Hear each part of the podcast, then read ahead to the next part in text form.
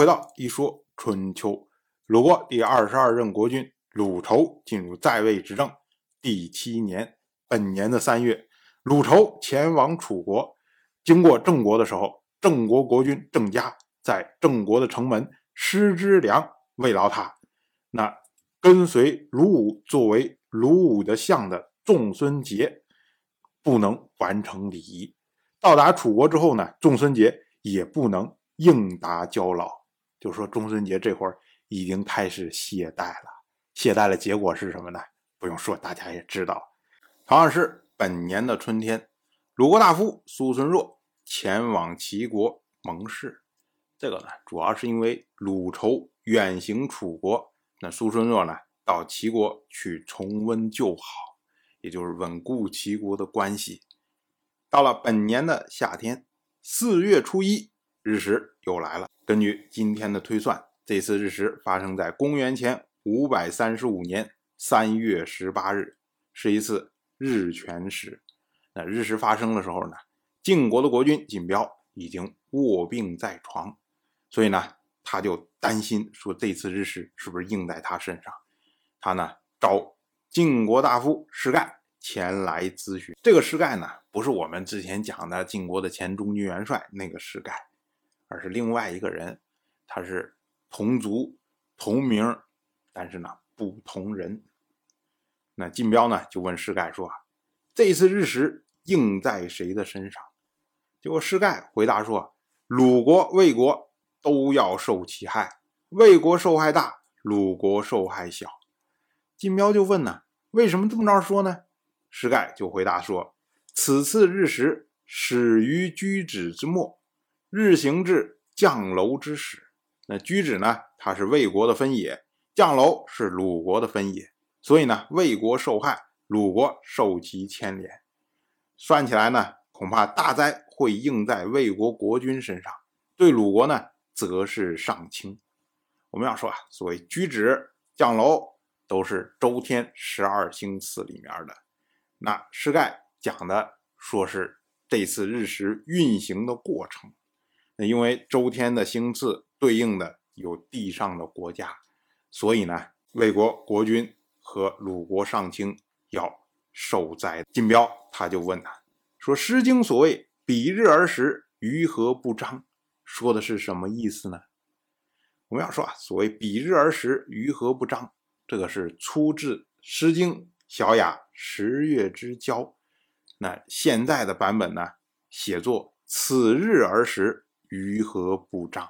意思就是说，如今呢，日食出现了，那到底什么事儿会应到这次日食呢？到底会坏什么事儿呢？哎，就这么个意思。那晋彪因为他现在身上有病，所以看到日食之后，总是想：哎呀，会不会坏在我身上啊？会不会让我健康更坏？会不会我因此就卧病不起，就死掉了？哎，他有这种担心。那所谓诗以言志嘛，他就用《诗经》把这种担心说出来，来问施盖。施盖就回答说：“啊这说的是不善政啊，国家没有善政，不能任用善人，就会在日月降下的灾祸中自取其祸。所以施政不可以不慎重，施政要致力于三件事：一是任用贤能，二是依靠民众，三是顺从时令。”我们要说啊，施盖这一套话啊，首先先把晋彪给摘出来，就是宽他的心，说你这一次日食跟你关联不上，你所说的《诗经》呢，也跟你的健康关联不上。然后紧接着呢，施盖又往里面塞了点私货，说，哎，这主要是跟施政有关，这是进谏晋彪，让他慎重施政的意思。同样是本年的夏天。因为鲁仇前往楚国的缘故，所以呢，晋国派人来要重新划分鲁国和齐国的边境。我们要说啊，虽然之前弭兵之约规定说小国要同时朝见晋楚，但事实上呢，当小国去朝见楚国的时候，晋国是非常不爽的。所以每一次郑国要去楚国朝见的时候，都会。先跑到晋国去磕头请求谅解，然后呢再起行。可是鲁仇这次啊，因为太急了，来不及先到晋国去朝见，就跑去了楚国。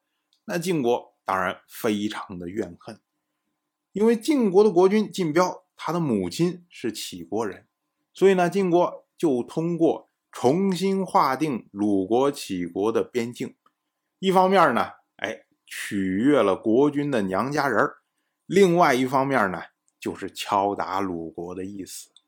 那这时候呢，在国内守国的鲁国大夫季孙树就打算将成邑交出去。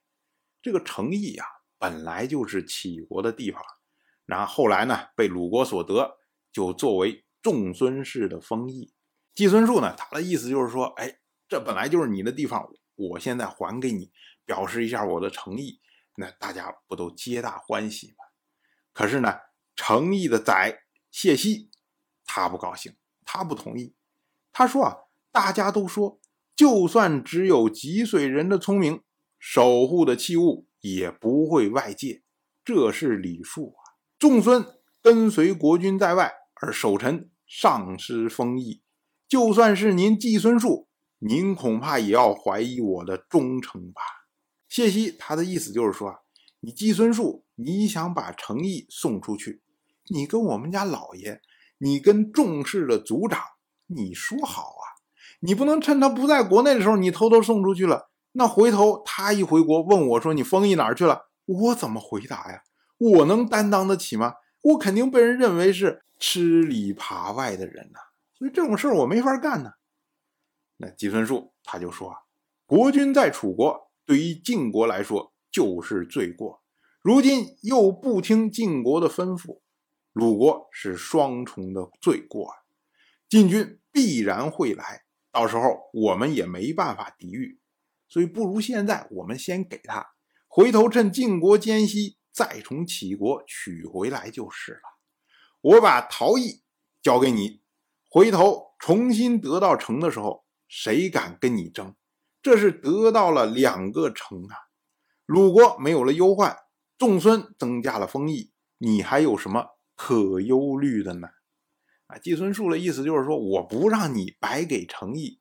我拿陶艺跟你换诚意，将来呢，万一能把诚意得回来，诚意还是你的。这样的话，你最起码你有了陶艺，搞不好呢，还会多出来一倍的封地，这有什么不好的呢？哎，这个谢希啊，他是个非常精明的人呐，不会这两句话就打发了。他陶艺一看，说：“哎呦，你陶艺没有山丘啊，我们诚意有山丘，我们的产出更多啊。”所以这换了要吃亏，结果呢，季孙树又给谢希来山、炸山两座山。谢希算说：“哎，好像还占了便宜了。”于是呢，他就迁到了陶邑。那晋人呢，就为齐国取到了成邑。但是我们要说啊，因为齐国它相对于鲁国来说是小国，而且呢，距离晋国又远，所以后来成邑又被鲁国所得。当然。我就这么一说，您就那么一听，感谢您的耐心陪伴。一说春秋的第一本图书《惊泽》已经正式出版，《惊泽》收录了从春秋开篇到郑国国君郑务生去世的春秋故事，加上多篇的番外回声以及年表、人物关系图、春秋经原文等辅助内容，方便大家和音频参照阅读。有兴趣的朋友，快去公众号。一说春秋，看看吧。